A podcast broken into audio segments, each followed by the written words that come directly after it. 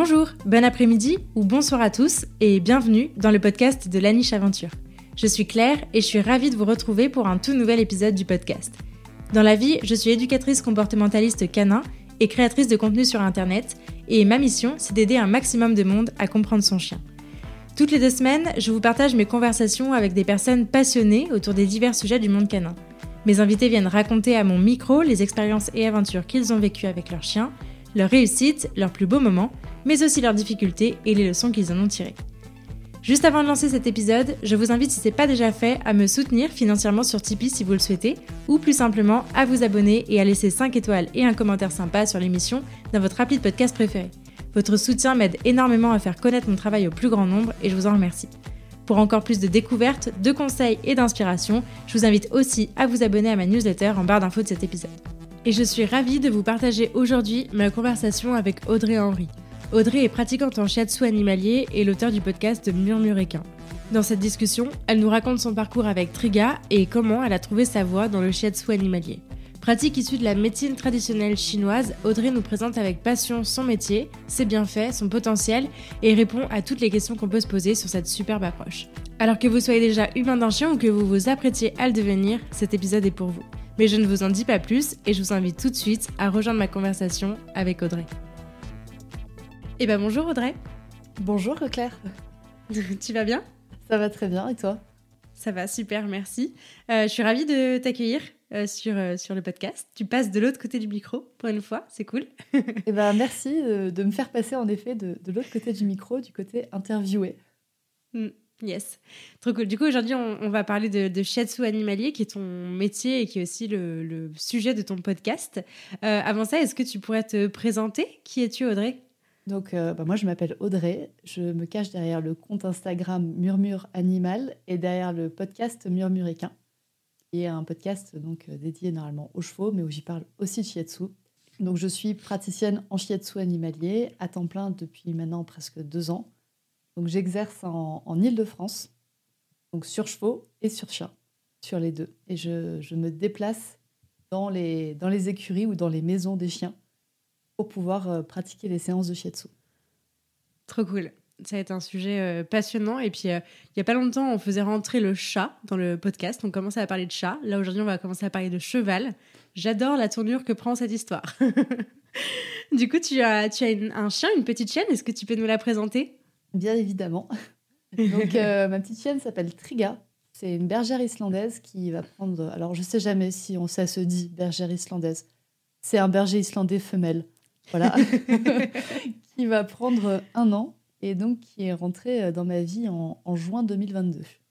Trop cool. Du coup, euh, c'est une question que je pose à, tous mes invités. Euh, c'était quoi un peu ton expérience antérieure avec les chiens avant d'avoir Triga? Est-ce que toi, tu as toujours grandi, même j'ai envie d'élargir aux animaux, est-ce que tu as toujours grandi entouré d'animaux ou est-ce que c'est venu un peu plus sur le tard? Comment ça s'est fait pour toi? Eh ben, justement, comme tu parlais de chats, mon père était éleveur de chats. Donc, on a toujours eu plein, plein de chats à la maison. Et quand euh, ma sœur et moi sommes nés, ma mère lui a dit Bon, ok, mais là, il va falloir que tu ralentisses un peu les chats, parce que moi, je suis arrivée dans une maison où il y a du coup 16 chats au moment où je suis arrivée. Donc, euh, bon. Donc, ma mère lui a dit de ralentir, mais toujours est-il que les, chats, euh, les retraités de l'élevage, sont toujours restés avec moi. Et puis, ma sœur, quand on était au collège, elle a dit bah, Moi, je voudrais un dog argentin mon père a toujours. Euh, enfin, ma passion des animaux, je la tiens de mon père. Et donc, mon père a, sauté sur l'occasion. Euh, la petite, elle veut un chien. Hein. On prend un chien pour, euh, pour la petite. Et ma mère a dit Ouais, mais un dog argentin, non. Donc, on a eu un Yorkshire. ok, très bien. J'adore. Il y a le, compromis qui est arrivé. Donc, on a eu un Yorkshire. Donc, mon père a eu droit à son chien. Mais c'est ma mère qui a choisi le gabarit surtout. ok. Donc du coup, euh, ouais, moi j'ai grandi, euh, bah oui, je crois qu'on est allé chercher, donc il s'appelait Tommy. On est allé le chercher quand moi j'étais, euh, quand j'avais 10 ans. Ouais. Donc, donc j'ai grandi avec lui parce qu'il est décédé à 19 ans. Ok. Donc il est décédé, ouais, il est décédé il y a deux ans. Donc il a eu, ouais, j'ai fait toute mon adolescence avec un chien. Et avec, il y avait quand même des chats, il y avait des oiseaux, enfin il y avait des hamsters. en gros, dès qu'on demandait un animal, il y avait il y avait le débat entre ma mère qui disait euh, doucement et mon père qui disait oui, mais quand même, c'est bien pour les enfants. Enfin, donc euh, j'ai toujours grandi avec, euh, avec des chiens, enfin avec un chien et avec, avec des animaux. Et puis, et puis après, je suis partie faire mes études. Donc j'ai emmené mon chat. J'ai emmené mon chat quand j'ai fait mes études. J'ai pas eu le droit d'emmener le chien. Et c'était très bien pour le chien. C'était très bien. Il a vécu sa meilleure vie à la campagne. Et donc ensuite, ben, quand je suis rentrée dans la vie active, là pour le coup, bah, mon chat était retourné chez mes parents. Et puis il s'avère que le chat était beaucoup mieux chez mes parents. Il pouvait sortir alors que moi, j'ai vivais en ville. Je ne pouvais pas laisser sortir le chat. Donc le chat était vraiment mieux chez mes parents. Et donc, euh, bah, mon début de vie active, je l'ai fait sans animaux. Ouais. Je l'ai fait sans animaux. Et c'est là que je me suis rendu compte, bah, depuis toute petite, j'ai des animaux dans ma maison. Mm. Donc, euh, j'avais un cheval. Mon premier salaire a été quand même de m'acheter un animal. Et donc, ça a été mon cheval que je me suis acheté. ok. Mais, euh, mais après, j'avais pas d'animaux dans le foyer. Et du coup, j'ai pris la place de mon père. J'ai tanné mon conjoint pour avoir un animal dans le foyer. donc, on a eu un premier chien en famille d'accueil. Ok. ça a été bien qu'on l'ait en famille d'accueil parce que du coup, on s'est rendu compte que c'était pas le moment d'avoir un chien. On n'avait pas les emplois du temps qui permettaient d'avoir un chien. Ça marchait pas. Donc, le chien est vu qu'il était en famille d'accueil, est reparti à l'adoption. Et donc, euh, bah, en fait, euh, je me suis lancée à mon compte euh, donc à temps plein il y a, il y a deux ans. Mhm. Donc, entre-temps, on, a eu, entre-temps, on a eu une petite chatte qui est malheureusement décédée maintenant. Mais donc, il y a deux ans, quand je me suis lancée à temps plein, je dis à mon conjoint, je dis, bah, c'est bon maintenant. J'ai l'emploi du temps qui me permet de gérer un chien, tu vois. Je, je peux, je peux avoir un chien. Et lui était, lui était aussi ravi d'avoir un chien. Lui, ce qui lui faisait peur, c'était bah, le côté gestion. Enfin, comment on fait pour s'assurer qu'il ait assez de sorties, qu'elle ne détruise pas dans l'appartement. Enfin, on avait très très peur de la destruction de l'appartement. Ok, d'accord. Mais donc, euh, ouais, c'est comme ça que, que du coup, Triga est rentré dans nos vies. Quand, euh, parce que moi, entre-temps, bah, je m'étais quand même renseignée sur les besoins du chien. Donc, euh, Triga est rentré dans nos vies quand on avait les moyens de remplir ses besoins fondamentaux. Ok, trop cool. Euh, chose que nous conseillons donc à chaque euh, auditeur qui puisse nous écouter. ouais, je pense qu'il y, a, tout un dilemme là-dedans et maintenant, euh, en fait, j'en arrive à me demander mais comment font les gens pour avoir un chien? Comment ils font quand ils ont un travail à temps plein, quand ils ont une famille, des enfants? Ouais. J'ai du mal à le concevoir, mais bon, ça existe et je pense que les chiens sont pas tous malheureux, hein, les chiens qui vivent en famille, loin de là. Mais c'est vrai que. Bah, ouais. Quand elle n'a pas sa balade deux jours de suite, euh, ça va, mais elle demande de l'attention. quand même. c'est ça. Je vois.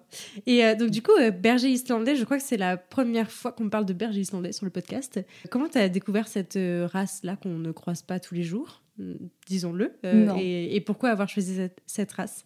Alors, ouais, c'est vrai qu'on la rencontre pas du tout tous les jours. Je crois que j'avais regardé sur la centrale canine, il y a quelque chose comme 5000 bergers islandais dans le monde. Ok. Donc on est vraiment sur, euh, sur l'anecdotique euh, au niveau race. Et en fait, c'était du coup avec le premier chien qu'on avait en famille d'accueil, j'avais fait un stage de nosework et c'est là où j'ai rencontré l'éleveuse de Triga, qui avait à l'époque donc la maman de Triga et qui avait ramené la maman de Triga pendant le stage. Et à l'époque, euh, bah, la maman de Triga avait quelque chose comme 7-8 mois, un truc comme ça. Et je me suis dit, oh, c'est sympa comme chien. J'aime bien le look, je trouve ça sympa. Et du coup, euh, je l'ai suivie sur les réseaux sociaux et je suis restée abonnée à elle. Et elle a fait une première portée. Et là, quand j'ai vu le travail de sociabilisation qui avait été fait, je dit, OK, euh, je veux cet élevage, quoi. enfin, je veux un élevage comme ça. Et donc, euh, une fois qu'on a décidé d'avoir un chien, bah, bien évidemment, je l'ai contacté. Et donc, on s'est renseigné sur la race qui colle parfaitement à nos besoins. Euh, ouais, on, y retrouve le même débat qu'avec euh, mon père et ma mère. c'est-à-dire que moi, je voulais un chien qui, bah, qui, soit surtout capable de me suivre quand je fais une balade à cheval. Mm. Moi, j'avais ça, et mon conjoint voulait un chien pas trop grand. Il voulait avoir encore de la place dans le coffre de la voiture, euh, que, qu'on puisse s'asseoir à deux sur le canapé. Enfin, je vois, je vois. et il avait totalement raison. Et du coup, en fait, le, le berger islandais, niveau caractère, colle complètement avec ce qu'on veut. Euh, c'est-à-dire que moi, ça me faisait peur aussi les races, euh, les races un peu trop velcro comme, euh, comme le border collie ou le berger, le berger australien. Ça me faisait peur. Alors, ce seraient des races qui seraient adaptées pour, pour les chevaux. Et du coup, le berger islandais, c'est un parfait mélange, j'ai envie de dire, entre le border collie et, le beagle. C'est-à-dire que c'est, c'est proche de l'homme, mais pas trop quand même. elle n'est pas non plus collée. Enfin, je peux sortir de la pièce sans qu'elle me suive.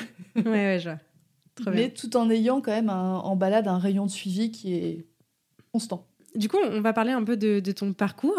Qu'est-ce que, comment es-tu, comment en es-tu arrivée à devenir praticienne en shiatsu animalier? Très bonne question. moi, depuis toute petite, comme dit, j'ai grandi avec les animaux. J'ai toujours aussi loin que mes parents se souviennent, je voulais être vétérinaire. Ouais. Le parcours, j'ai envie de dire classique de la moitié des petites filles françaises, je pense, qui aiment les animaux. Je veux être vétérinaire. Au début, je voulais être ostéopathe, en fait. je voulais être vétérinaire, puis j'ai découvert le métier d'ostéopathe animalier. Je me suis dit, ah, ostéopathe, ça peut être bien. Et à l'époque, on m'a dit, ouais, mais pour être ostéopathe, il faut d'abord être vétérinaire. Bon, bah, ok, vétérinaire. Et je suis allée en classe prépa. Et là, en fait, je me suis rendu compte de deux choses. Déjà, niveau capacité intellectuelle, capacité de mémorisation pure et dure, c'était pas forcément mon point fort. Je suis pas nulle, mais j'étais pas forcément assez bonne pour, euh, pour rentrer en école de veto. C'était pas ton, type d'apprentissage en tout cas euh. Non, c'est ça. C'était pas non l'apprentissage par cœur, euh, puis trop de maths, trop de physique. Enfin, donc et en plus de ça, pendant ma prépa, j'ai dû faire euthanasier mon premier chat. Et là, je me suis vraiment dit en fait, si j'étais le vétérinaire en face, je l'aurais pas fait. Hmm. Si j'étais le vétérinaire en face, j'aurais pas réussi d'avoir une jeune femme, enfin une grande fille, une jeune femme, qui vient euh, pour faire euthanasier son chat alors que mon, chat était affreux. C'est-à-dire qu'on est arrivé chez le vétérinaire et puis d'un coup, il a repris vie. L'effet du stress euh, chez le vétérinaire, il a repris vie. Et je me suis dit, mais en fait, je l'euthanasiais pas et ça servait à rien. Enfin, j'avais pas envie d'euthanasier des chats. Et des chiens et des chevaux. Enfin, j'avais pas envie d'euthanasier des animaux. Et donc, du coup, bon, les deux ont fait que je me suis totalement. Euh, j'ai quitté le milieu animalier et je me suis dirigée en tant qu'ingénieur en géotechnique. Là, on est. Euh, voilà, en général. loin. vous, vous voyez pas la tête de Claire, mais on a eu droit à un bon gonflement de joues, des yeux qui s'écartent. Zone blanche. Réaction typique des gens. Euh, non, ingénieur en géotechnique, c'est tout ce qui est interaction entre le sol et, et les constructions humaines. Oui. Fondation de maison. Et moi, j'étais dans les travaux souterrains. Et en fait, ce qui me plaît, moi, dans, dans tout ce que je fais, c'est d'aller chercher soit la racine du problème, soit un peu le, point de bascule. Enfin, là, on arrive à trouver un équilibre. Et c'est exactement ce que je voulais aller chercher en tant que vétérinaire, chercher le cœur du problème, chercher la racine du problème pour soigner l'animal. Et c'est ce que j'ai réussi à retrouver un petit peu en géotechnique. Bah, on a un terrain de base. Comment est-ce qu'on peut faire pour que l'humain puisse construire dessus ou pas? Comment on peut, comment on peut s'y adapter. Et puis bon, euh, voilà, bon, j'ai réussi à trouver un petit peu un équilibre, mais quand même pas beaucoup. pas beaucoup. Euh. Je me suis rendu compte, enfin, je me suis retrouvée ouais, dans, dans, le BTP, euh, pour ceux qui connaissent, sur les travaux du Grand Paris, où tout ce qu'on veut, c'est de la rentabilité, on n'est qu'un petit pion, on est, enfin, hmm. la hiérarchie qui au-dessus de moi me dit ce que je dois faire sans me l'expliquer, ça ne passait pas. Et donc, j'ai choisi de me lancer à temps plein dans le shiatsu. Mais c'est vrai que j'avais même pas encore eu mon diplôme de géotechnicienne en main que je m'étais déjà inscrite sur une formation de reconversion. Donc bon. on adore. On, avait quand même quelques signes qui montraient que ça n'allait pas me plaire. du coup, ouais, je m'étais inscrite en, formation. Alors j'en ai fait une première qui m'a pas spécialement plu. Et c'est là que j'ai découvert donc le shiatsu, où je me suis dit, en fait, c'est vraiment pas mal. Et je peux y retrouver, euh, parce que tout le but du shiatsu et de la médecine traditionnelle chinoise auquel c'est associé, c'est de mm. trouver la racine du problème et un peu comme euh, un oignon pourri, c'est de réussir à enlever toutes les couches d'oignon pourri pour trouver vraiment la cause, la cause de ce qui va pas chez l'animal. C'est ce que je voulais, je voulais être, tu vois, je voulais être ostéopathe. Euh, bah, je peux toucher des animaux, je peux être au contact d'animaux, je peux en même temps aider les animaux.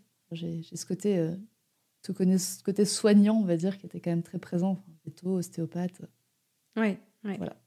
Ok. Et du coup, comment tu as découvert cette, euh, cette pratique du shiatsu animalier? Parce que, euh, typiquement, euh, c'est pareil, on ne croise pas souvent de, de, cette pratique au quotidien, quoi, je veux dire. Peut-être plus dans le monde du cheval, du coup, peut-être? Dans le monde du cheval, c'est récent. Ok. Ça se croise, c'est quand même assez récent, on va dire. ouais, pas. J'ai l'impression que ça devient de plus en plus commun. Je pense que si on si on en reparle d'ici 4-5 ans, je pourrais mieux vous éclairer sur ça. Mais ça devient quand même de plus en plus courant, mais un peu comme euh, l'ostéopathie. Enfin, l'ostéopathie, il y a, il y a 15 ans, on n'en parlait pas. Oui. Moi, comme dit, quand euh, j'en avais parlé à ma conseillère d'orientation d'ostéopathe animalier, euh, ouais, ok, bah attends, on va chercher sur Google, quoi. Donc euh, j'ai l'impression que le shiatsu, on est à peu près sur le même truc et que ça a le potentiel de, rentrer dans les vies comme l'ostéopathe l'ostéopathie est rentrée dans nos vies. Ok. Et moi, je l'ai rencontré en fait par, euh, par des amis et par des connaissances, par du bouche à oreille, qui m'ont dit ah mais ça, ça pourrait peut-être, euh, ça pourrait peut-être te plaire. C'est vrai qu'après j'ai quand même la chance. Il y a des contraintes, hein, mais il y a des chances à vivre en Île-de-France. C'est-à-dire qu'il y a quand même une grosse concentration, on va dire, de choses de, voitures, de bouchons, de ce qu'on veut, mais il y a aussi une grosse concentration du coup de professions et une diversité de professions que des fois j'ai du mal à retrouver dans d'autres euh, dans d'autres endroits de la France. Enfin après, toi, je sais que tu es à Lyon, donc on, y retrouve, tu vois, une, grosse ville, une grosse concentration. Ouais. Et du coup, c'est comme ça que j'ai pu découvrir après euh, bah, le shiatsu. Ok. Et donc, euh, et donc m'y mettre. Et c'est vrai que mon premier cheval, donc Whisper, qui est une boîte à misère, on pourrait dire. qui m'a fait toutes les pathologies possibles et imaginables. Et donc, je me suis mis au shiatsu dans l'idée de l'aider aussi lui. De l'aider lui aussi physiquement. D'accord, ok. Et donc, du coup, tu, t'es, euh, tu, as fait appel à un praticien ou en découvrant ça, tu t'es, as direct décidé de te former là-dessus? Comment ça s'est passé? J'ai d'abord fait appel à un praticien. On avait discuté avec, euh, avec certains praticiens. J'en ai fait venir une. On en a beaucoup discuté. Et puis, c'est vrai que dans la foulée, je me suis inscrite en, formation j'étais un peu, il y avait un peu le désespoir, tu vois, de non, mais là, il me faut autre chose. Donc, euh, de me jeter sur peut-être sur la première formation venue, qui n'était peut-être pas non plus le choix le plus judicieux. Mhm. Mais euh, ouais. Qui à ce moment-là a été une porte de sortie intéressante pour toi, quoi. Et qui a été une, une très très bonne porte de sortie. Comme dit à l'époque, elle était, enfin, c'était ce qui correspondait à mes besoins. Ouais, Au moment, au moment où je l'ai choisi. Ok, trop bien. Euh, du coup, euh, est-ce que tu peux nous décrire un petit peu ce que c'est que le shiatsu animalier? En quoi ça consiste? On a déjà commencé à en parler euh, en parallèle avec l'ostéopathie. Est-ce que tu peux peut-être nous, décrire ce que c'est et puis les, différences avec, avec l'ostéopathie? C'est une pratique d'Asie orientale qui veut dire shiatsu, ça veut dire en japonais pression des doigts. Dans la base, ça va être des pressions des doigts sur le corps de, l'animal. Et après, le, shiatsu, est très en lien avec la médecine traditionnelle chinoise. C'est une des pratiques de la médecine traditionnelle chinoise qui part du principe qu'il y a euh, des méridiens, il y a de l'énergie qui circule dans le tout, tout être vivant, et cette énergie circule de manière préférentielle le long des méridiens sur lesquels se trouvent des points d'acupuncture ou d'acupression. Exactement les mêmes points, mais c'est juste la manière d'aller stimuler ces points qui est différente. Acupuncture, on perfore la peau acupressure, on fait une pression sur la peau. Euh, et, l'acupuncture, vu qu'on traverse la barrière de la peau, est réservée aux vétérinaires, pour les animaux, ou réservée aux médecins pour, euh, pour les humains. Et donc, du coup, il y a ces méridiens qui sont des, chemins d'énergie qui circulent sur le corps de l'animal. Et donc, on va faire des pressions des doigts sur ces méridiens. Pourquoi on, fait ces pressions des mains? C'est parce que l'énergie peut avoir tendance à se bloquer à certains endroits et quand il y a un blocage d'énergie, c'est le premier signe d'apparition de la maladie. Encore une fois, sur la philosophie de la médecine traditionnelle chinoise, pas forcément sur la philosophie vétérinaire euh, actuelle. Mm. Mais donc, quand il, y a une, quand il y a un blocage d'énergie, le but du shiatsu est de libérer ce blocage avant que la maladie n'apparaisse. Donc, le shiatsu a toute une valeur préventive. On faisait appel, euh, c'était, je sais pas si tu l'as déjà entendu euh, ou si les auditeurs l'ont déjà entendu, le médecin chinois, la légende dirait qu'il était payé uniquement quand le patient allait bien. Hmm, et qu'à partir du moment où le médecin ou le patient n'allait pas bien, le patient arrêtait de payer le médecin parce qu'il n'avait pas fait son travail en fait. Bon, quelle est la part de réalité et de légende là-dedans? Je ne saurais pas. Mais toujours est-il que ça illustre ça, illustre ça c'est qu'on va voir euh, normalement le praticien en shiatsu en préventif. Maintenant, dans nos sociétés actuelles, euh, ça se fait plus. D'aller voir le médecin en prévention. Hmm.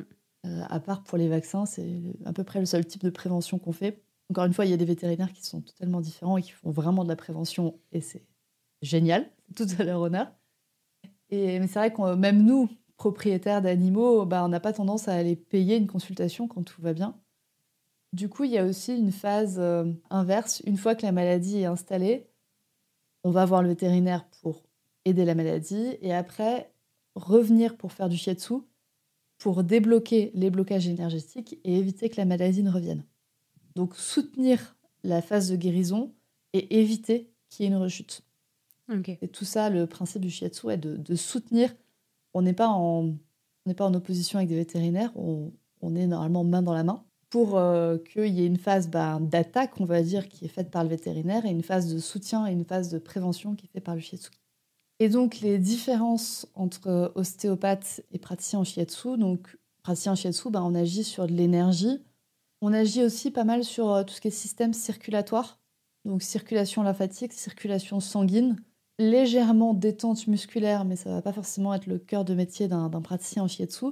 Tandis que l'ostéopathe va avoir des très bonnes compétences sur euh, bah, tout ce qui est euh, articulaire, plus dur, on va dire, articulaire, musculaire, tendineux. Et après, sur l'aspect viscéral, mhm. là aussi, en shiatsu, sur l'aspect traitement, on va dire, des organes, du foie, de la rate, du rein, on va aussi avoir une action parce que tous les méridiens et les points d'acupuncture sont en lien avec des organes.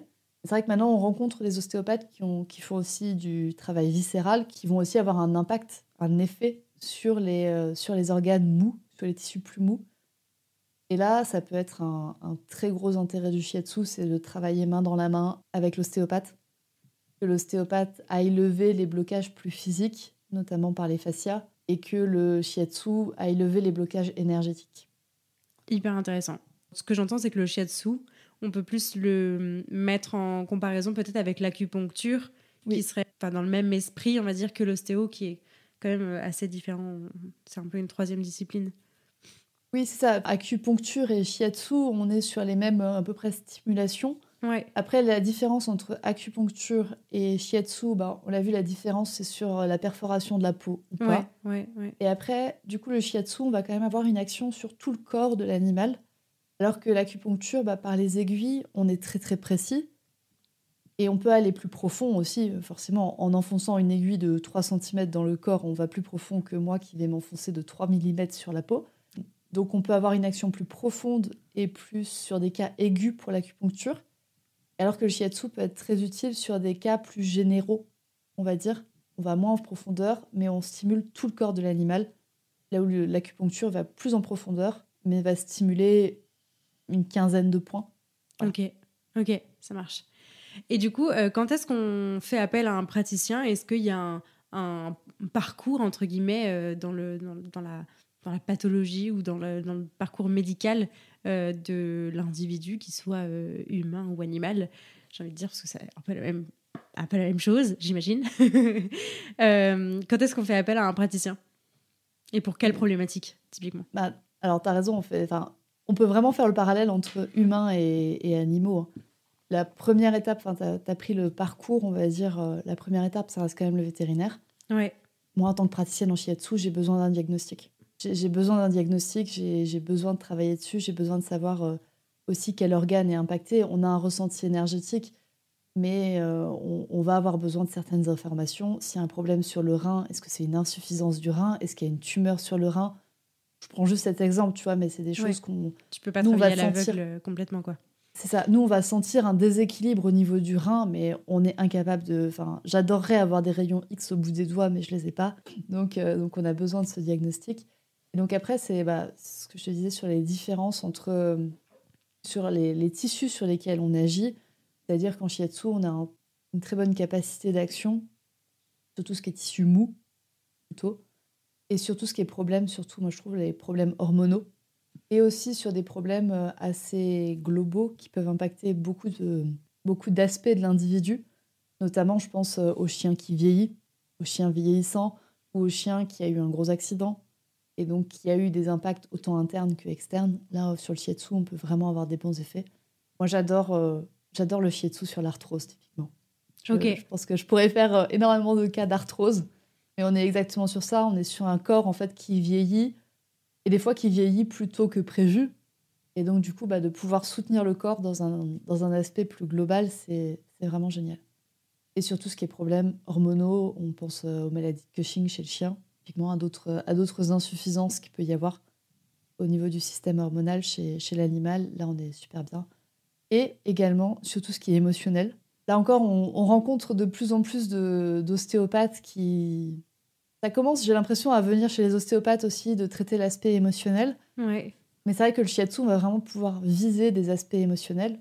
En, là, pour le coup, c'est main dans la main avec un comportementaliste. Hein, on n'a pas un coup de baguette magique. Mais de pouvoir euh, lever, par exemple, euh, typiquement sur des problèmes de traumatisme. Un chien qui a un, qui a un traumatisme, qui s'est fait attaquer à un moment donné, ben, main dans la main avec un comportementaliste qui va travailler sur le long terme, on va peut-être pouvoir débloquer par moment, peut-être offrir un, coup de boost, on va dire, à, l'animal pour travailler sur des problématiques émotionnelles. Et à ma connaissance, il y a quand même peu d'autres pratiques qui permettent de travailler sur l'émotionnel. Le shiatsu, enfin, le vétérinaire en général travaille peu sur l'émotionnel, hmm. en dehors euh, des médications. L'ostéopathe, ça commence à venir, mais c'est vrai que le shiatsu a tout un aspect émotionnel. En shiatsu et en médecine traditionnelle chinoise, le, corps et l'émotionnel sont, sont totalement imbriqués. Impossible, c'est impossible de dissocier l'un de l'autre. Je pense que tu constates, que tu constates euh, ça euh, fréquemment dans ton métier, mais un chien qui a mal, il est incapable d'aller bien émotionnellement et, inversement. Carrément. Donc, euh, donc voilà, dans les, cas pour lesquels on peut faire appel au, au shiatsu, et donc euh, en partenariat avec, euh, avec l'ostéopathe ou avec le, vétérinaire. Je pense que s'il n'y a aucune problématique articulaire, bah, ma foi, on peut passer directement au shiatsu. S'il y a des problématiques purement hormonales, va être main dans la main avec euh, le vétérinaire. Mm. Quand il y a des problématiques émotionnelles, ça va être main dans la main avec le comportementaliste. Et quand on a des problèmes articulaires, type arthrose, type tendinite, etc., main dans la main avec, avec l'ostéopathe. Trop intéressant. La question qui me, qui me vient, euh, tu viens d'en parler un petit peu de, de, la notion de ressentir les énergies, de ressentir euh, quelque chose. Quelque chose, c'est difficile de mettre un mot dessus. Mais euh, typiquement, comment est-ce qu'on se forme au shiatsu? Est-ce qu'il faut quelque chose quand même à la base, une, une sensibilité, un ressenti particulier? Ou est-ce que ça s'apprend complètement? Comment est-ce qu'on peut se former à ce métier-là en fait? Bah, Moi, je suis, je suis, contre cet aspect de, de don. Ouais. Parce que je pense qu'en fait, c'est une capacité avec laquelle, enfin, de ressentir, comme dit, les, de ressentir l'énergie ou de ressentir, euh, enfin, après, on peut partir au niveau communication animale, mais je pense que c'est un, c'est quelque chose avec lequel on est à la naissance. On est à la naissance, oui, quelque chose qu'on a dès la naissance et qu'en fait, c'est notre société qui a tendance à le brimer. Mm. Donc, en fait, tout ce qu'on a à faire, c'est récupérer le potentiel. C'est le renouveler, enfin, le, le réactiver, on peut dire. Et après, quand on dit sentir l'énergie, il y a aussi sentir, enfin, le, le shiatsu, ça reste une pratique physique. Donc, au-delà de sentir de l'énergie, de l'impalpable, on va aussi sentir du palpable, on va aussi voir de la réaction musculaire, on va voir de la réaction chez l'animal, chez le chien, on va voir des signaux d'apaisement. Donc, on, a moyen d'avoir de l'impalpable et du palpable. Et donc, euh, ben, moi, c'est ce que j'aime chez le shiatsu, c'est le, on, marie les deux, en fait. On, marie le palpable et l'impalpable.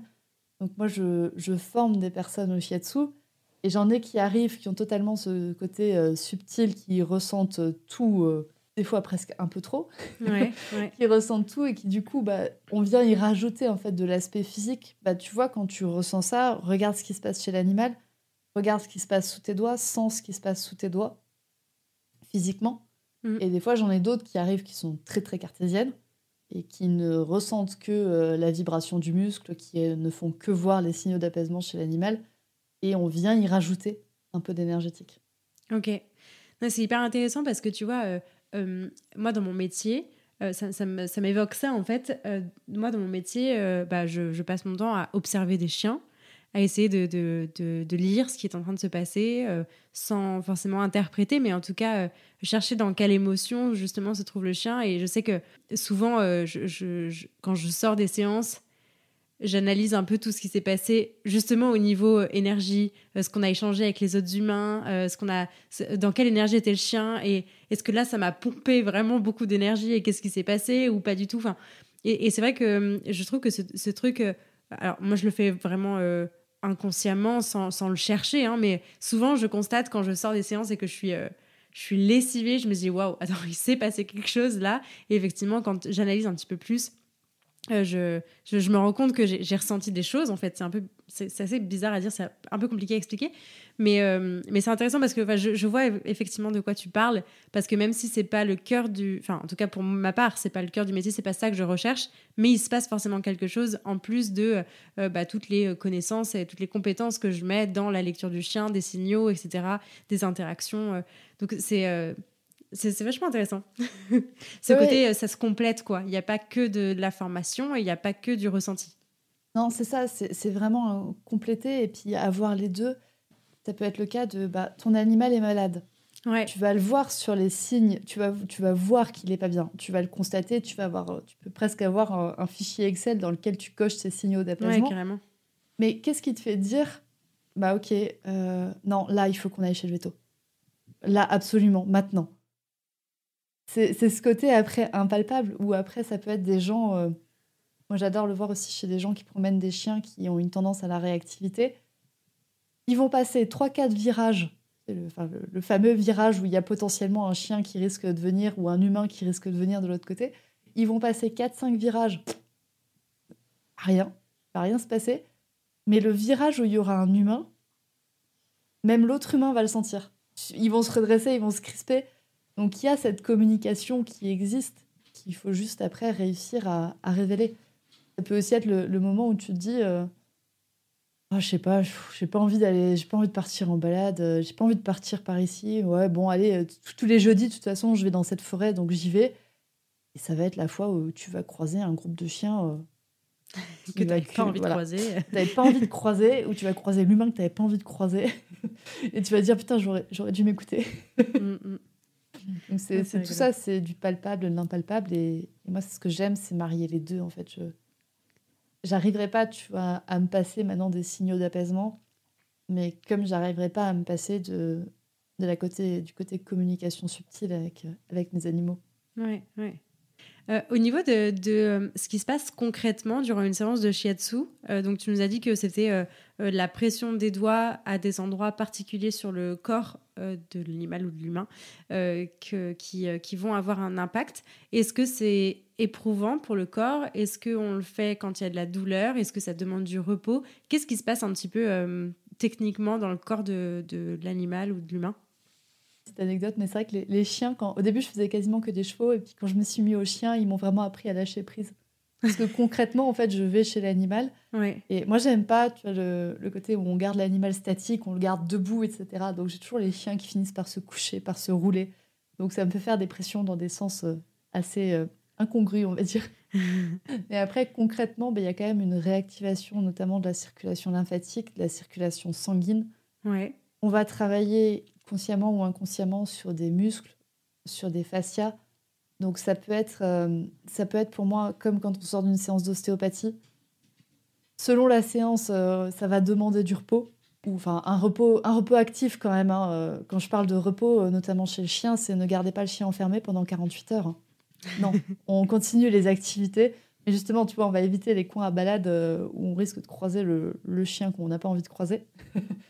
Et c'est surtout l'important de laisser l'animal se réapproprier un peu ce qui s'est passé dans son corps et donc de pas trop le forcer. Typiquement, une séance d'agility où les chiens, enfin en général les chiens en agilité ont vraiment envie de faire plaisir. Donc ils vont sauter, même parce qu'on lui demande de sauter parce qu'il sait qu'il faut sauter, et sans forcément euh, avoir pris le temps de, juger totalement l'obstacle. Hmm. Donc du coup, moi je recommande ouais, 48 heures de, temps de, repos et, laisser l'animal euh, faire, faire, comme il veut sans, sans être forcé aussi par, euh, par l'humain qui. Enfin, par son plaisir, par son envie de faire plaisir à l'humain, on va dire.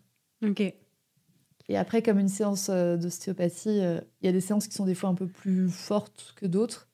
Et surtout, je trouve les premières séances. Après la première séance, je pense que c'est vraiment important de laisser 48-72 heures à l'animal tranquille. Après, une fois qu'on a l'habitude, une fois qu'on vient régulièrement, qu'on a un cycle avec l'animal, bon, bah, ma foi, oui, les 24 heures, ça suffit, quoi. Ok quand tu parles de, première séance ou d'habitude d'avoir des séances de, de shiatsu, est-ce que euh, tu nous as dit que c'était plutôt dans un rôle préventif ou de soutien à quelque chose euh, Est-ce que tu, recommandes de faire euh, plusieurs séances par an? Est-ce que tu recommandes d'en faire en prévention quand tout va bien ou de consulter du coup après, je sais pas, une hospitalisation, une opération, un, choc, un accident, etc. comment tu vois les choses? Les, trois, j'ai envie de dire. non, traditionnellement, c'est vrai que le, shiatsu était pratiqué au moins à chaque changement de saison, donc quatre fois par an. D'accord. Quatre ou cinq fois par an. Euh, nos vies d'humains sont ce qu'elles sont. Euh, on n'a pas forcément les moyens de se payer 4-5 séances par an. Euh, même l'ostéopathe, enfin voilà. Il n'y a, pas de, a pas de mal à ça, je comprends totalement. Moi, j'aime bien avec mes clients avoir quand même une espèce de régularité. C'est-à-dire qu'on fixe ensemble ce qui peut être bon pour l'animal et ce qui est bon aussi pour le, le portefeuille de l'humain. Mais j'aime bien avoir quand même une, une, régularité Donc l'idéal étant quatre fois par an. Si c'est trois, si c'est deux, si c'est une fois par an, c'est quand même bien. Et après, selon justement le, le cas de l'animal, typiquement, je pense, euh, tu vois, après une hospitalisation, après un traumatisme, après un gros choc, ça peut valoir le coup de faire deux, trois séances. Par exemple, à une séance toutes les six semaines. Mhm. Et après, on réespace. Quand il y a besoin, on fait du shiatsu. Et si vous voulez le faire en préventif, eh ben, le mieux, c'est d'en discuter avec euh, le praticien en shiatsu. Vu qu'on est en préventif et vu qu'on est sur les saisons, il y a peut-être une saison qui va être plus adaptée pour l'animal. Un chien arthrosique, en général, en hiver, c'est plus compliqué qu'en été. Encore que ça peut être l'inverse. Hein. Je, prends, je, prends un, je prends un exemple général, mais en, en général, l'hiver, quand il fait froid, quand il fait humide, c'est quand même plus compliqué. Donc, on va pouvoir fixer la séance. Tu vois, si on fixe que deux séances par an, bah, on va faire automne-hiver. On va faire la période avant, on va pouvoir préparer, et la période pendant, où ça va être plus dur et on va pouvoir soutenir l'animal. Ok. Je crois que dans les questions qu'on te, te, pose euh, régulièrement, il y a euh, euh, est-ce que ça peut être nocif? Est-ce que ça peut faire plus de, de, mal que de bien? Est-ce que ça, ça peut aggraver des symptômes? Je pense que c'est important aussi de, de, de questionner ce, ce, point, parce que c'est légitime de se poser la question. Totalement. Ouais, c'est vrai que c'est une question que j'ai souvent.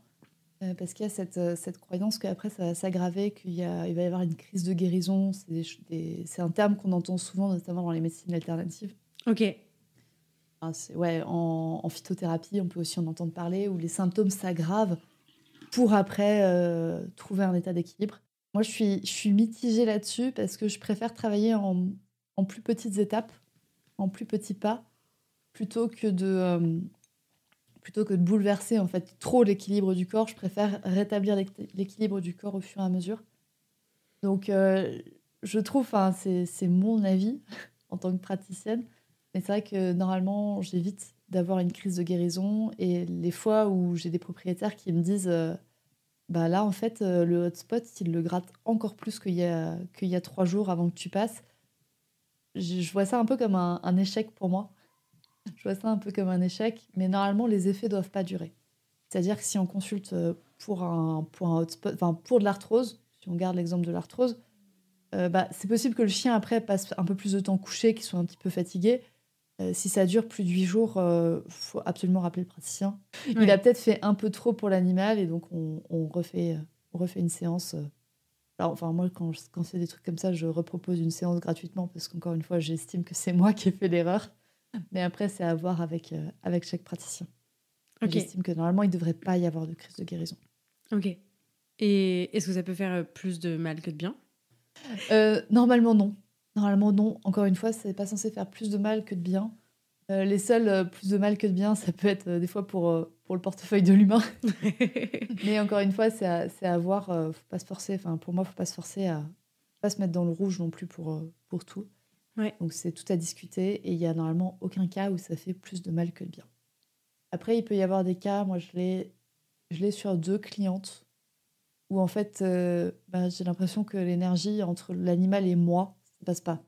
Donc c'est pas pour autant que l'animal a quelque chose à, un problème, on va dire, contre le shiatsu, mais c'est peut-être qu'il a un problème contre moi. que, que, nos énergies ne sont pas compatibles. Et donc dans les cas-là, je recommande de... Bah, les deux clientes, bah, je leur ai dit bah, écoutez, avec moi, ça a l'air de pas passer, mais essayez avec quelqu'un d'autre. Mais j'ai fait maintenant 300 euh, séances de shiatsu et ça m'est arrivé deux fois, donc bon, ça, doit aller. ça va, t'as un, un, bon ratio. Mm. Ok, trop cool. Euh, du coup, je voulais parler aussi euh, un, peu de, ton podcast dans cet épisode, parce que tu as, décidé de, dédier un, podcast, un média entier euh, à cette pratique et aux chevaux, bien sûr. Est-ce que tu peux nous en parler un peu de ton podcast? Qu'est-ce qu'on y retrouve? Qu'est-ce que, Comment on parle de shiatsu sur un podcast entier? Alors, je parle pas de shiatsu sur un podcast entier. le, but du, enfin, le podcast parle bien évidemment de shiatsu. Le podcast est dédié normalement aux chevaux, mais je sais que j'ai des auditrices qui ont des chiens et qui l'écoutent aussi, donc il y a des choses à apprendre. Il y a des cas où ça ne servira à rien d'aller écouter par exemple l'épisode sur la fourbure, qui est une grosse pathologie équine que le chien ne connaît absolument pas. mais, euh, mais il peut y avoir des épisodes qui, qui, sont en lien entre chevaux et chiens, et notamment toute la série que j'ai fait sur, euh, bah, sur le shiatsu, où en fait euh, je détaille, donc il y a, en médecine traditionnelle chinoise, il y a des piliers clés notamment les cinq éléments. Donc je parle de ces cinq éléments, je détaille ce qu'ils sont, ce qu'ils font, avec quoi ils sont en lien, etc. Donc du coup, le podcast, j'ai envie de dire, il y a un gros tiers d'épisodes de Shiatsu et puis il y a deux tiers de... Alors, ouais, il y a un tiers d'épisodes de Shiatsu, il y a une grosse partie de santé équine et après, il y a une partie aussi sur l'humain. Je pense que peut-être senti dans l'épisode, mais moi je déteste quand les humains, enfin quand le bien-être animal passe au détriment du bien-être humain. Mm. Euh, je pense qu'il faut un équilibre entre les deux, pas qu'il y en ait un qui soit au détriment de l'autre en fait. Donc il y a une partie aussi sur le, sur le bien-être de l'humain. Et, euh, et, ouais, j'avais décidé de, de, faire ce podcast parce que j'avais une frustration moi pendant les séances, c'est que je pouvais pas transmettre tout ce que je voulais sur, euh, sur des séances, je peux pas dire, je peux pas passer une demi-heure avec chacun des propriétaires à lui réexpliquer les bases de la pathologie de son animal. Hmm, Et en plus de ça, moi j'ai le gros besoin personnel de transmettre. Et du coup, le, podcast me permet d'équilibrer ça chez moi. Donc, euh, le podcast a aussi une grosse part égoïste. une grosse part égoïste de de d'équilibrer, enfin d'avoir mon équilibre de, de vie pro et vie perso et d'équilibrer ouais, ma, ma, vie professionnelle. Trop bien, je, je partage complètement. je, ne peux que, je... je... ne peux que partager ça. oui, je pense que tu ne peux que partager ça. C'est vrai qu'après, ouais, le... ah ouais, ton podcast, moi, m'a énormément aidé. Tu vas prendre conscience de plein, plein de choses. Sur, euh, et je pense que j'aurais pas vécu l'arrivée de Triga de la même manière que s'il n'y avait pas eu ton podcast. Donc j'espère que le mien fait le même j'ai très envie, tu vois, de faire euh, la niche aventure version équine. Donc chez moi, ça s'appelle pas la niche, ça s'appelle pas l'écurie aventure. ça s'appelle murmuréquin. Trop cool. Non, c'est euh, trop chouette et euh, je, je, trouve ça cool qu'on puisse faire communiquer comme ça deux mondes sur un, sur un, sur un point qui se, qui se relie et, et je suis trop contente et bah merci de, de ces retours parce que c'est trop chouette. J'aime trop quand on me dit que mon podcast a pu aider. Euh, j'ai jamais l'impression que je peux aider qui que ce soit, mais en vrai, euh, en vrai c'est souvent les retours que j'ai, donc euh, ça, fait, ça fait trop plaisir. Merci beaucoup. Moi j'avoue que mon, ma grosse fierté avec les podcasts, c'est quand on vient m'écrire et qu'on me dit, bah en fait, du coup, j'ai contacté mon vétérinaire et, et, on a fait les analyses qu'il fallait et en fait bah, grâce à ton podcast, je me suis rendu compte que mon cheval, parce qu'en l'occurrence, c'est plus des, propriétaires de chevaux, que mon cheval souffrait de ceci ou de cela, et maintenant on le traite, et, euh, et après il, ira, il va mieux. Oh, j'ai réussi C'est trop cool. c'est trop chouette. Trop, trop bien. Dans la partie conseil, peut-être, est-ce qu'on est qu'on pourrait rajouter quelque chose? Le conseil que je pourrais donner, on l'a déjà abordé un petit peu, mais c'est que les besoins fondamentaux de l'animal soient remplis. Ouais. je pense que si les besoins fondamentaux de l'animal sont remplis, et aussi par besoins fondamentaux, je pense à l'équilibre de la nutrition. Ouais. Je pense qu'on, si l'environnement et la nutrition étaient déjà réglés chez la plupart de nos animaux, je pense qu'on aurait beaucoup moins de problèmes de santé. Et, euh, et je pense que mon métier existerait beaucoup moins. Mais ouais, je pense que je pense qu'il y aurait énormément à régler sur, euh, sur la partie environnement et sur la partie alimentation. Et ça que j'essaie de faire moi aussi avec mes clients, c'est que bah, de les sensibiliser à la partie environnement, que bah, c'est bien gentil de, tu vois, pour, euh, un, pour un chien qui a fait une tendinite ou pour un chien qui fait de l'arthrose, bah, en fait, il faut quand même les faire bouger. S'il si, ne bouge pas, vous aurez beau lui donner tous les compléments alimentaires, lui faire faire 4 séances d'ostéopathie et 5 séances de shiatsu par an. On va mettre la cerise sur le gâteau, enfin, on va mettre le glaçage sur le gâteau, mais il vous manquera le gâteau. Donc, euh, donc c'est vrai que le, conseil que je pourrais donner, c'est c'est très bien le shiatsu, faites appel aux praticiens en shiatsu, etc. C'est mon moment pub. mais, mais surtout, euh, mettez votre argent là où, le, là où le poste de dépense sera le plus intéressant, là où il vous rapportera le plus, on va dire. c'est exactement ça, c'est là où ça vous rapportera le plus à long terme, donc de gérer l'environnement, etc. De... Si maintenant euh, quelqu'un vient et me dit bah, écoute, euh, j'arrête les séances de shiatsu parce que je paye un pet sitter à mon, à mon chien pour qu'il puisse euh, avoir une heure de sortie par jour. Mais oui, oui, tu as mis ton argent au bon endroit. Ouais, mais, euh, mais après, j'ose espérer qu'il y a quand même des gens qui arrivent à faire sans pet sitter. Enfin, nous, on arrive à faire sans pet sitter. Donc, dans ce cas-là, si vous avez des problèmes, on, on, rajoute, tu vois, un peu comme la, la pyramide de Baslow, en fait. Ah, il y a des besoins fondamentaux et puis après, on, et puis après, on rajoute par-dessus. Et euh, voilà, donc, euh, donc mon conseil, ce serait de vous préoccuper de la base du problème. Mais si maintenant, en effet, la base du problème, c'est un problème hormonal chez l'animal, bah, le shiatsu peut être totalement adapté. Trop cool. Euh, ça, me, ça, me, fait penser à un, épisode que j'avais fait avec euh, Hélène Ralda sur la naturopathie. Euh, animale, et notamment, euh, voilà, on, avait pas mal parlé d'alimentation, et, je crois que c'est euh, dans ce podcast qu'elle m'avait dit une phrase qui, résonne beaucoup depuis, c'est l'alimentation, c'est le premier médicament qu'on puisse donner, et j'avais trouvé ça très juste parce qu'effectivement, bah voilà, ça commence. Moi, je, je, présente les besoins du chien à chacun de mes bilans, à chacun de mes premières séances avec, avec des clients. Euh, et, à chaque fois, ça commence par les besoins physiologiques qui sont boire, manger, dormir, respirer.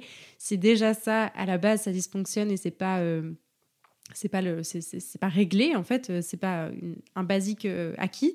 ben ça sert même pas à grand chose d'aller plus loin en fait parce que pour moi c'est vraiment c'est vraiment ça la base aussi. Donc c'est assez rigolo comme il y a assez de il y a beaucoup de similitudes entre ton activité et la mienne. c'est très drôle. Oui, non mais c'est totalement ça. Enfin moi tu vois j'ai eu un exemple récemment, c'est que moi, Triga est nourrie aux croquettes, parce que justement, bien-être humain, bien-être animal, euh, je n'ai pas de congélateur, donc elle est nourrie aux croquettes. Et, euh, et, en fait, elle était nourrie aux croquettes sans céréales, euh, tout, tout bien. Enfin, les, la croquette, que je sais que son éleveuse, elle a passé des heures et des heures et des heures à chercher le bon type de croquette pour, ce, pour ses chiens. Et en fait, je me suis rendu compte que elle pleurait énormément des yeux. Et elle pleurait vert. Enfin, c'est pas propre. Mm. Et du coup, euh, en shiatsu, c'est relié à l'élément du foie. Donc euh, je me dis, bah oui, ok, elle a son foie qui dysfonctionne. Au niveau énergétique, bon, ok, le, foie est pas ouf. Donc euh, j'aurais pu lui faire des séances de shiatsu encore et encore et encore. Mais j'ai changé de croquette. Et on n'a plus le problème. donc, donc voilà, j'ai changé de croquette. on est resté sur la même marque. On est juste passé avec céréales. Et en fait, ça lui convient mieux ça lui convient mieux et il y a plus de, on a moins de dysfonctionnement au niveau du foie. Donc encore une fois, j'aurais pu lui faire des séances de shiatsu tous les mois si je voulais. Si je règle pas le problème à la base, c'est vraiment ça. ouais, je disais au début, je veux régler le problème à la base. Ouais, c'est ça, ça. Ouais.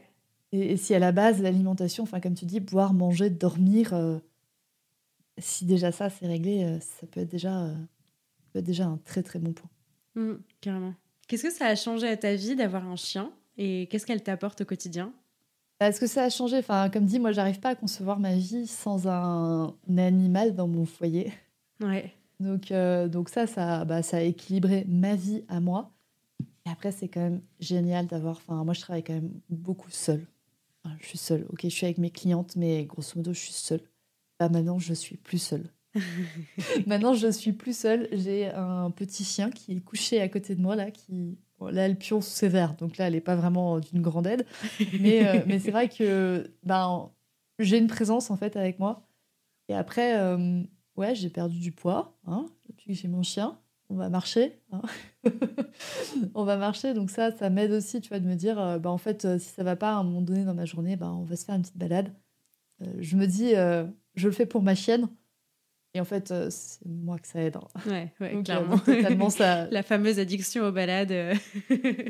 Donc ouais, et puis après, ça que moi, j'adore l'éducation. j'adore apprendre aux animaux. J'adore l'éducation. voilà, j'adore l'éducation. Et donc, c'est vrai que bah, de... j'avais envie, en fait, en reprenant aussi un animal jeune, de me dire, bah, c'est moi qui vais avoir fait toute l'éducation. C'est moi qui vais avoir fait toute l'éducation. Et j'avais envie de me replonger dans, dans ce défi éducatif d'avoir un animal de, avec un bon départ dans la vie quand même. Oui. C'était un point pour moi d'avoir un bon départ dans la vie, mais qu'après, ce que je rajoute, euh, ben, je, peux, je peux recréer un lien avec l'animal. Et, euh, et j'adore en fait le fait de pouvoir euh, compléter. En fait. Enfin, moi, c'est impressionnant ce que j'apprends sur ma chienne, à quel point ça m'aide sur les chevaux. Il y, a des points de réflexion que j'ai comme ça où je me dis Ouais, mais en fait, tu fais ça avec ta chienne, c'est totalement logique. Pourquoi tu fais pas ça avec les chevaux? Ou, ou inversement des fois aussi. Donc ça, ça apporte euh, un peu la, pièce de puzzle, tu vois, qui manquait dans, qui manquait dans, dans le puzzle en soi. Euh, ça n'a pas, je, ne pourrais pas dire, si ça a révolutionné ma vie. si ça a vraiment complété ma vie. J'étais en train de me dire non, ça n'a pas bouleversé ma vie à ce point-là. Non, mais Audrey, rappelle-toi quand elle avait trois mois, si ça a bouleversé ta vie. Donc euh, oui, le puppy blues est passé par là. non, justement, euh, grâce à ton épisode que tu avais fait sur le puppy blues, et eh ben non, Euh, grâce à toi, je m'étais fait accompagner et je me suis dit non, mais ça va te servir autant d'un point de vue éducation que d'un point de vue support mental. Et, et du coup, non, je n'ai pas vraiment fait de puppy blues, mais j'étais bien fatiguée de devoir sortir tous les matins à 6 h du matin. Trop cool. Euh, ça, c'est une question euh, perso, mais du coup, tu n'as pas eu envie de, de, devenir euh, comportementaliste équin en parallèle? Ça, ça, fait partie de tes projets ou? Non. Non, ça ne fait pas partie de mes projets. Alors, je sais pas comment... Enfin, j'ai des idées de commencer au niveau canin. Au niveau équin, on a un, un, conflit d'intérêts, dirons-nous, entre les comportementalistes et les moniteurs. C'est-à-dire que moniteur, c'est un métier réglementé qu'on n'a pas, enfin, qu'il n'y a pas dans le chien en fait. Il n'y a pas de moniteur de d'agility. Bah ouais, c'est des moniteurs de club canin, quoi. Oui, mais en soi, tout le monde, peut, tout le monde peut se dire euh, moniteur de club canin. Ouais, ouais. Il y, a, y a des diplômes à passer, mais il n'y a pas une formation, euh, il y a pas une grosse formation. Et nous, on a quand même le gros problème là avec, euh, ouais, les, les, moniteurs en fait sont contre. Normalement, un, comportementaliste ne règle pas de problème monté pour le cheval. Parce qu'il n'y a pas chez le chien. Il n'y a pas vraiment de le sport. Le sport est le sport du, chien, mais pas vraiment le sport de l'humain. Et du coup, il y a tout ce, enfin, il y a ce dilemme entre euh, monter à cheval. Enfin, qu'est-ce qui est de l'équitation Qu'est-ce qui est de l'éducation? Mm. bah, la ligne, elle est intraçable en fait. Tu peux pas dire alors ça c'est de l'équitation, ça c'est de l'éducation. Donc la ligne, elle est ultra floue. Et du coup, la législation aussi. Mais du coup, les attaques sont fortes. Ouais, non, mais enfin, je te posais la question sur le métier de comportementaliste euh, équin parce que justement, euh, enfin voilà, il y a, y a, effectivement ce gros gap avec euh, moniteur qui n'a rien à voir.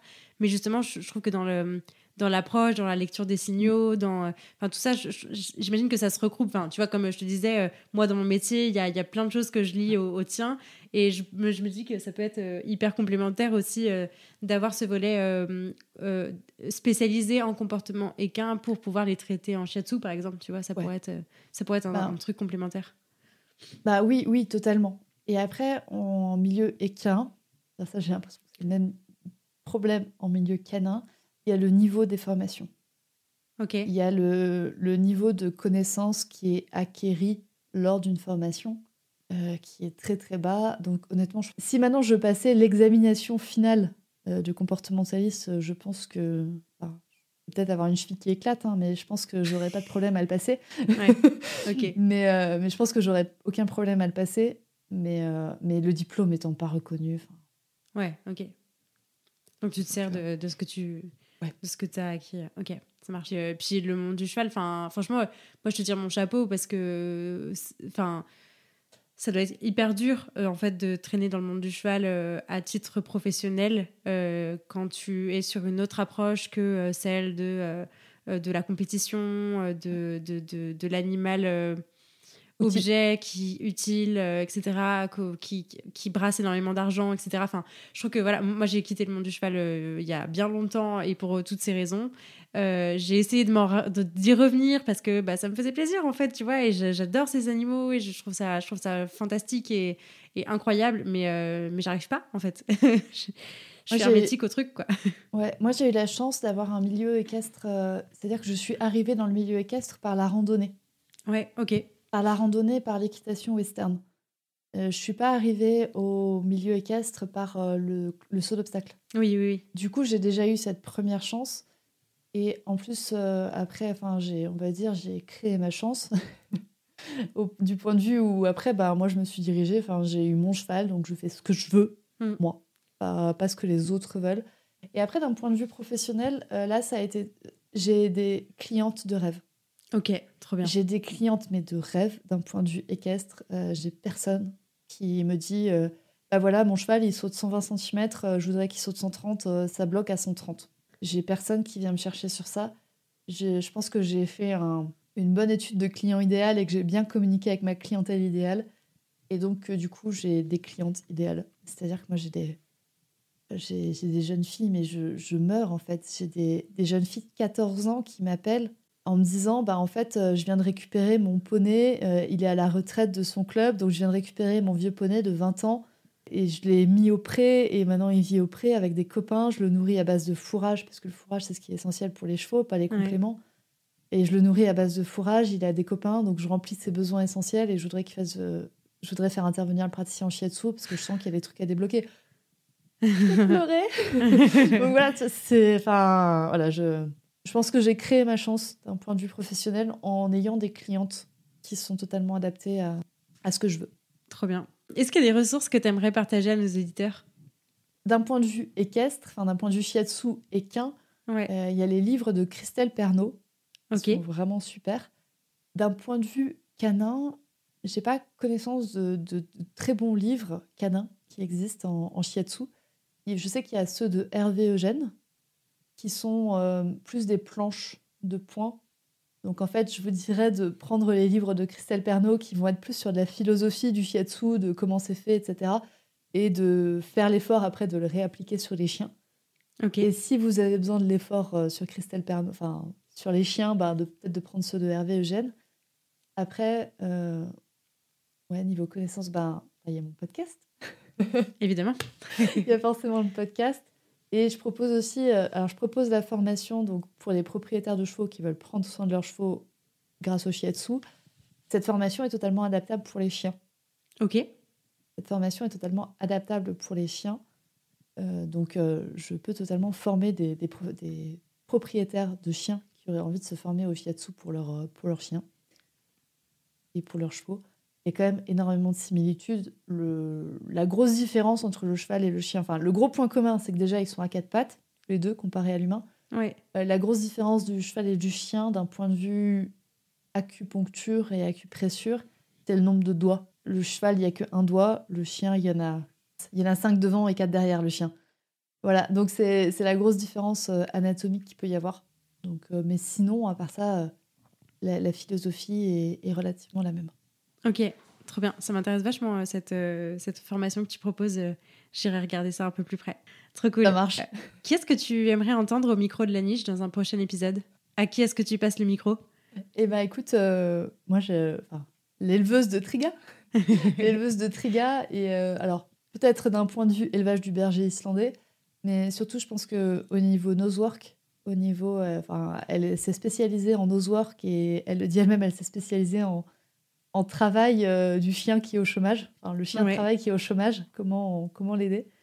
Donc euh, je pense que de ce point de vue-là, ça pourrait vraiment, euh, ça pourrait vraiment matcher entre, entre Marie, qui s'appelle Marie, et toi.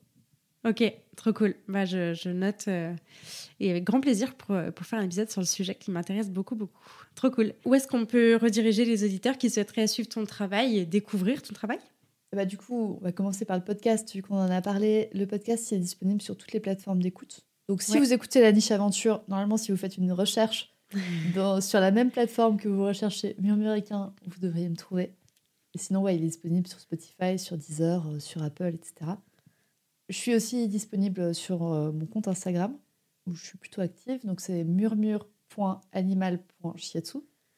Et après, il y a mon site internet, donc murmure-animal.fr. C'est les, trois endroits euh, de, où vous pouvez me retrouver de manière privilégiée. Trop bien. Eh bien, écoute, je mettrai tout ça dans, dans les notes de l'épisode. Un grand merci à toi, Audrey, pour cette euh, conversation hyper euh, passionnante et hyper enrichissante. C'était trop cool de parler de tout ça avec toi. donc, merci et puis à très vite. Eh ben, merci beaucoup à toi de m'avoir invité et je serai ravie d'écouter tous les épisodes suivants que tu vas nous, nous sortir. merci. Salut Salut Merci beaucoup de vous être rejoint à ma conversation avec Audrey et de l'avoir écouté jusqu'au bout. J'espère que ce nouvel épisode vous a plu et si c'est le cas, je vous invite à en parler autour de vous et à le partager sur les réseaux sociaux en nous taguant murmure.animal.shiatsu et lanicheaventure pour enrichir votre écoute, ne rien rater des prochaines sorties et pourquoi pas vous faire accompagner dans l'éducation de votre chien, n'hésitez pas à visiter mon site, à soutenir mon travail sur Tipeee, à vous abonner à la newsletter et à me rejoindre sur les réseaux sociaux. D'ici là, prenez soin d'eux, prenez soin de vous et je vous dis à la prochaine